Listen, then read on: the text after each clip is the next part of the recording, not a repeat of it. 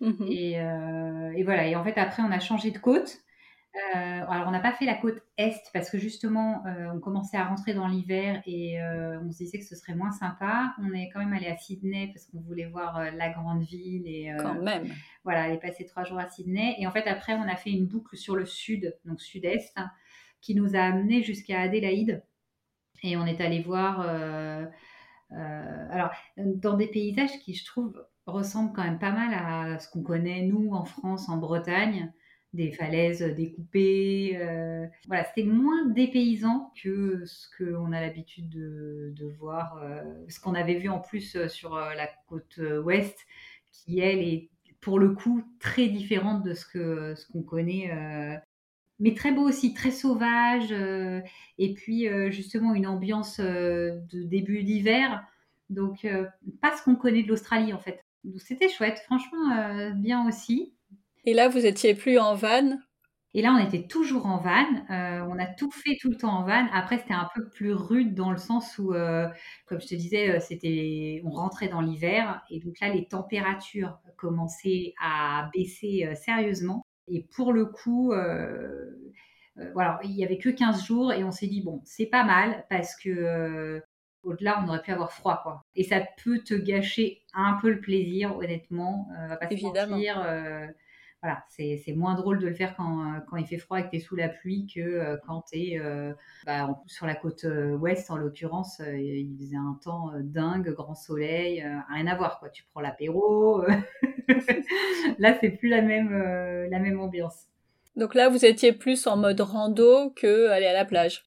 Ouais, on était en mode rando et bah, en l'occurrence, on a fait la Great Ocean Road, qui est la, la, route en fait euh, sur laquelle il y a euh, les fameux 12 apôtres qui sont euh, ces, ces, grandes formations rocheuses en fait qui émergent de, de, l'eau, un peu comme on a à Etretat en fait. D'accord.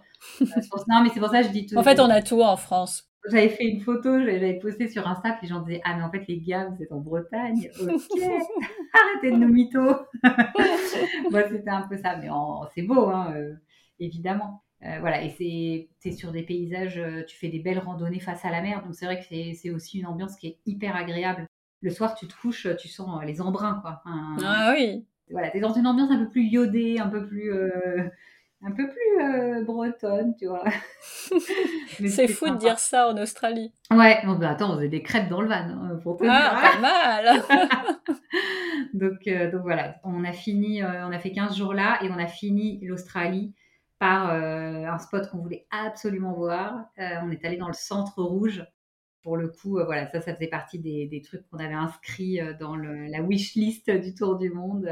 aller passer quelques jours dans le, dans le centre rouge à Uluru. Le fameux Uluru. Mais raconte-nous, j'avoue, j'en ai déjà entendu parler sur le podcast. C'est la troisième fois qu'on parle d'Uluru. Mais c'est, enfin, faut absolument expliquer ce que c'est. C'est vrai que c'est fou, c'est juste. C'est juste un rocher euh, gigantesque, un rocher rouge et qui émerge d'une terre euh, pareille, ocre, jaune, euh, au milieu du bush australien. Donc des paysages désertiques, de cailloux, de végétation très aride, de quelques dromadaires, chameaux qui passent par là. C'est assez, assez sidérant.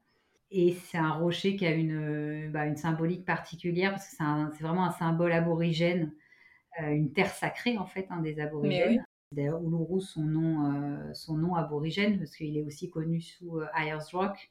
Mais maintenant, justement, on l'appelle officiellement Uluru en hommage aux, aux, aborigènes. Et voilà, c'est un endroit complètement différent de ce qu'on connaît, extrêmement paisible on ressent le côté sacré en fait de, des lieux. Et alors, c'est vrai qu'on parle, euh, on dit tout le temps le centre rouge et Uluru, mais il n'y a pas que Uluru en fait. Euh, Uluru, c'est le site le plus, euh, le plus connu, mais il y en a quelques autres à côté. Alors, quand je dis à côté, c'est drôle parce qu'en Australie, de toute façon, comme les, les, distances sont tellement gigantesques, à côté, c'est 200, 250 km.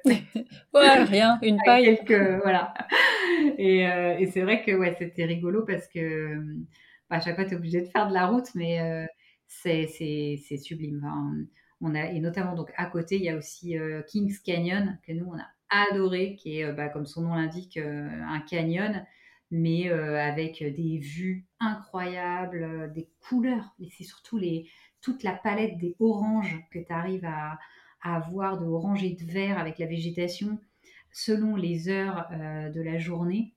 Les couchers de soleil en Australie sont Enfin, je crois qu'on peut dire que dans l'hémisphère sud, euh, les, couchers de soleil sont absolument dingues. Et euh, voilà, donc on a, on a vraiment euh, adoré cet endroit. Il y a beaucoup de rando à faire, très singulier encore une fois, très différent de ce qu'on a vu ailleurs en Australie. Et on a beaucoup, beaucoup aimé. Voilà, c'était des moments aussi où on s'est posé. Parce que justement, comme je te disais, bah, le soir, tu sors tes chaises de camping, tu sors une bière et, tu regardes juste le soleil se coucher sur les paysages. Et euh, et t'es bien.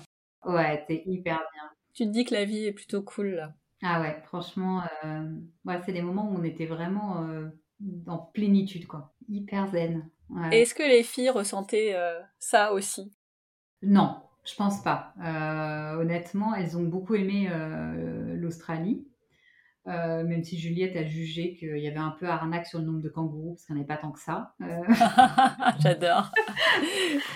Euh, non, mais en fait, c'est horrible. Je, raconte, je racontais ça sur mon Insta à chaque fois que c'était un running gag, mais on voyait des kangourous morts sur la route partout. Mais non. Et en fait, on voyait au début du voyage, en arrivant en Australie, alors on s'était dit, bon, on a deux mois, heureusement, mais on voyait pas de kangourous. Et pendant une semaine à peu près, nous, parfois, avec Axel, on en voyait un passer sur la route, mais le temps qu'on leur dise, elles ne le voyaient pas. Et disait, mais c'est pas vrai ce pays, il y a des kangourous partout, mais pas, pas au bon endroit. Bah oui, bah, c'est de l'arnaque si tu vois pas de kangourous en Australie. Voilà, donc euh, Juliette avait décrété que l'Australie, on s'était fait un peu tromper sur la marchandise. mais bon, on s'est rattrapé. Euh, à un moment donné, on a vu des, euh, j'allais dire des, des, palanquets de kangourous, donc ça va. Des kangourous et les koalas, parce qu'il fallait qu'il les deux avant de repartir, hein, sinon. ah bah sinon tu restes en fait, t'as pas le choix.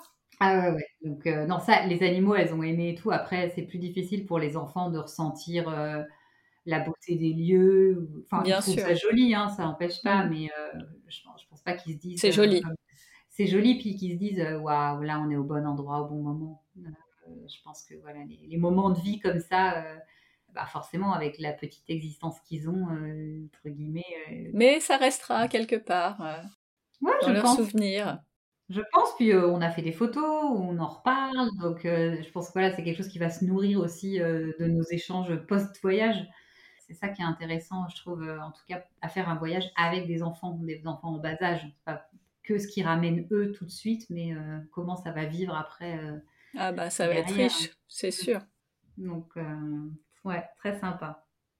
Donc cette Australie que vous aviez rêvé, vous avez pu la vivre vraiment. Ouais, on a vachement aimé et euh, on a été un peu frustrés de pas avoir euh, plus de de pas avoir plus de rencontres avec les gens. Mais ça, c'est la vie en van, clairement, qui fait ça. Même si tu rencontres des gens au camping ou quand tu te poses et tout, c'est quand même pas pareil que dans les pays où tu es tout le temps avec ton sac à dos dans la rue, dans les bus, dans les transports. C'est sûr. Bon, c'est une autre ambiance. Enfin, c'est ça qu'on recherchait dans ce voyage, c'est aussi euh, avoir des ambiances différentes, avoir des cultures différentes. Donc voilà, une autre, euh, une autre découverte pour nous.